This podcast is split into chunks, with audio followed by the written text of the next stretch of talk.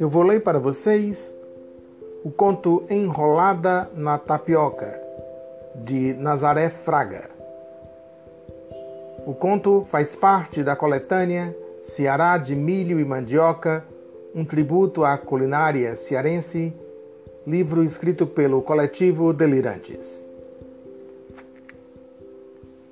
No dia da viagem, era preciso inventar uma comida de substância que não estragasse com facilidade, uma forma de não passar fome durante o percurso. Minha mãe entrou logo em cena. Criatura, o que você vai levar para comer nessa sua viagem sem futuro? Então, eu tinha pensado em pedir isso para a senhora. Foi ligeiro que ela se animou. A cozinha era a área de lazer dela. Uma dona de casa ao estilo sertanejo, de bom tempero. Embora morando há anos na capital, tudo que ela preparava ainda me fazia lembrar de quando morávamos no interior. Eu subia na parte livre do fogão a lenha quando ela se levantava junto com meu pai, que madrugava para tirar leite das poucas vacas do curral. Eu era a primeira a tomar o café com leite, de mistura num dia cuscuz, no outro mugunzá, batata doce, tapioca. Esta, a campeã, a campeã do meu paladar sem frescuras. Mãe, acredita que nem me lembro do tempo das farinhadas lá no sertão que duravam vários dias e noites? Tu era pequena ainda, mas eu te levava. Lá pelas tantas, armavam a rede e te deitavam no alpendre da casa de farinha, longe do forno e do converseiro. Eita, que era bom demais! Saía tanta coisa gostosa naqueles dias. Fico com a boca cheia d'água só de pensar nas tapiocas de goma fresca com coco. Se saía, uns namoros começavam, outros viravam noivado Saíam também umas coisas que amargavam, como as mãos de chifre, de gente que nem se imaginava. Nossas cabeças de sertanejas encontraram a solução que me pareceu perfeita. Não era uma galinha frita com farofa acondicionada em lata, comumente levada nas viagens de trem naquele tempo, mas algo inspirado nisso. Nosso namoro não era muito avançado, mas bem que tinha uns amassos de jeito. A gente se conheceu no encontro de jovens da igreja. Naquele começo de noite, as freiras organizaram uma festa de fim de ano que incluía dança.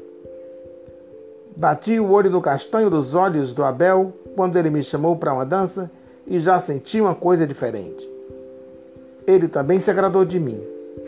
Dançamos quase a festa toda. A gente não tinha nem telefone, mas ele me perguntou onde eu morava. Uns dias depois ele me apareceu.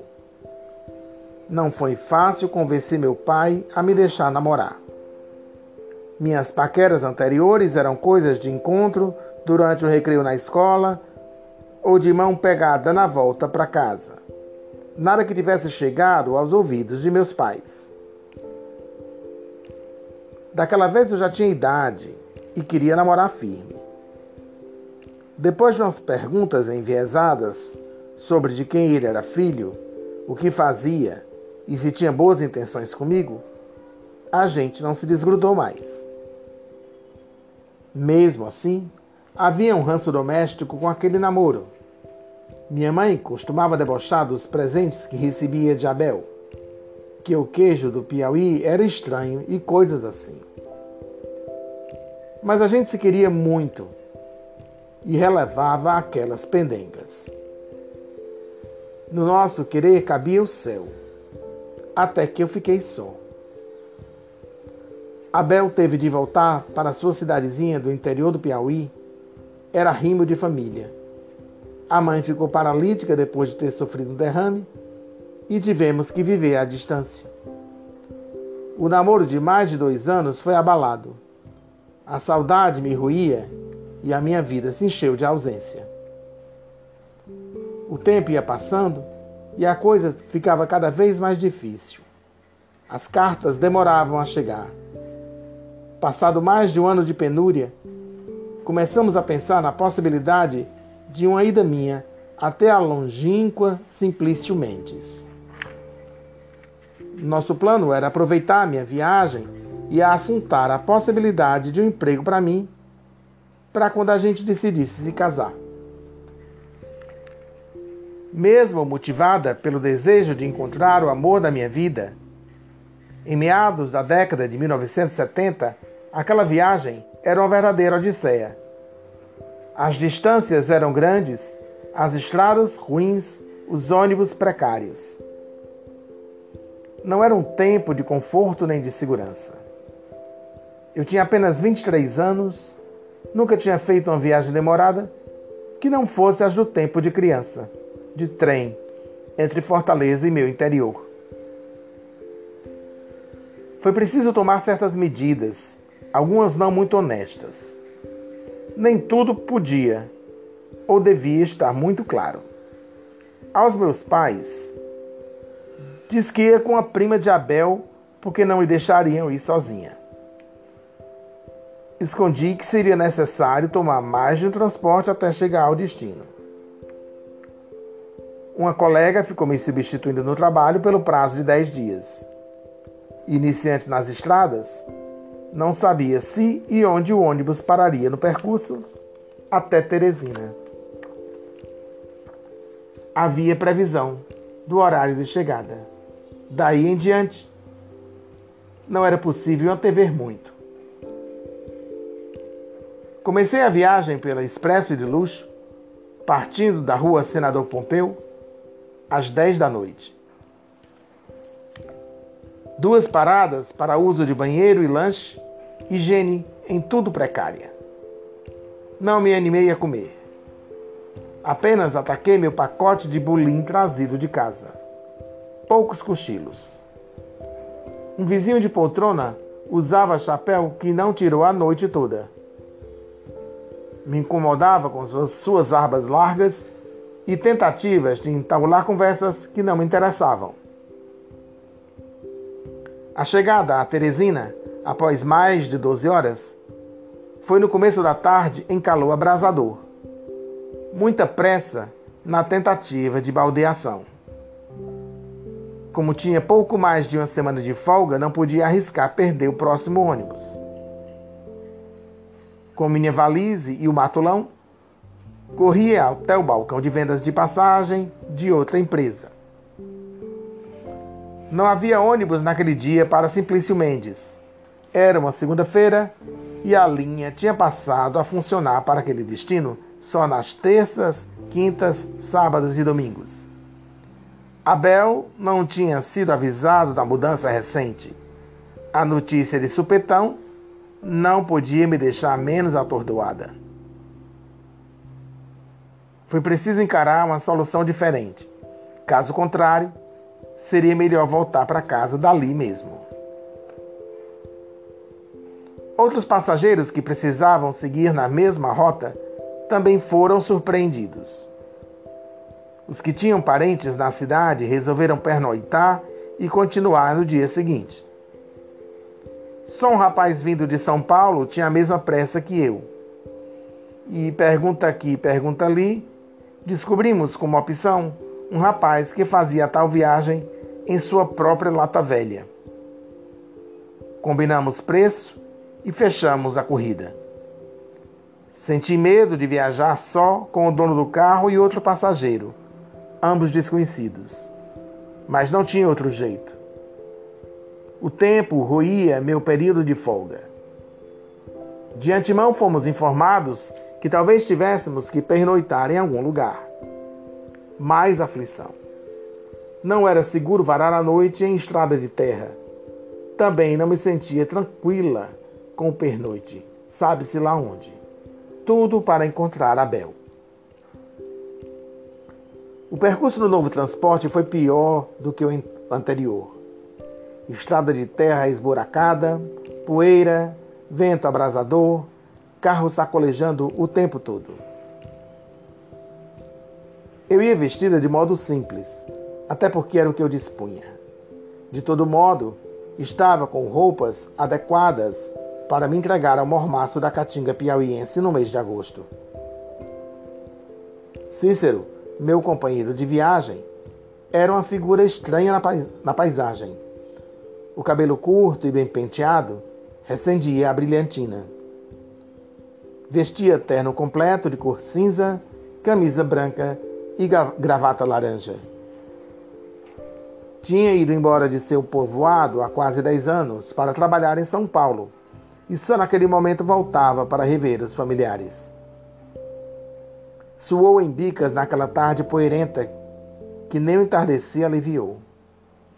Não folgou a gravata, tirou o paletó ou fez qualquer menção para se aliviar da quintura naquela travessia.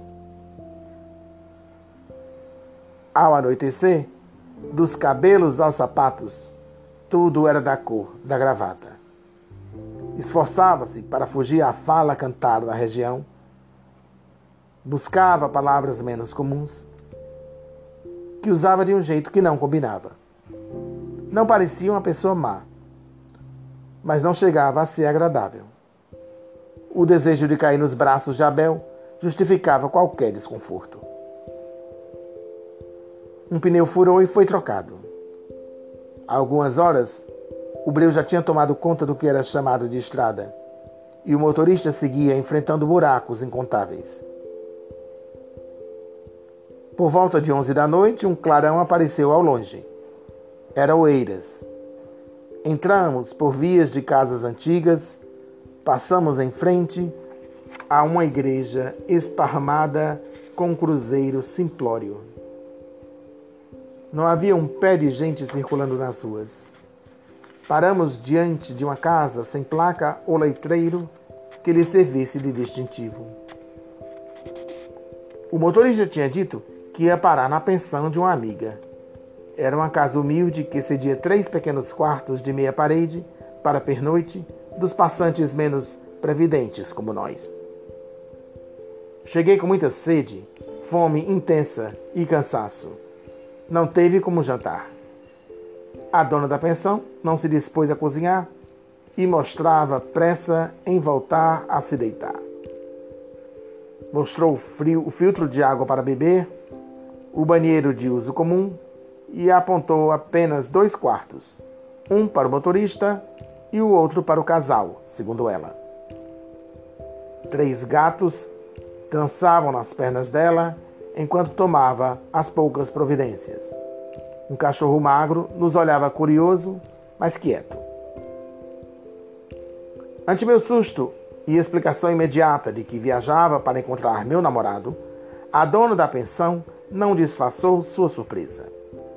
Uma mulher nova que viajava sozinha por aqueles caminhos ermos, quase de madrugada, e dizia não ser de um dos homens.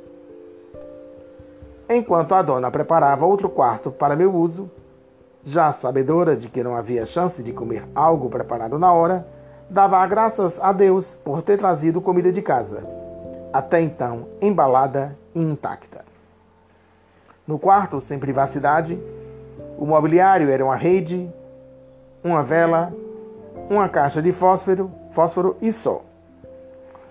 Troquei de roupa e, na luz penumbrosa da vela, me preparei para comer antes de dormir.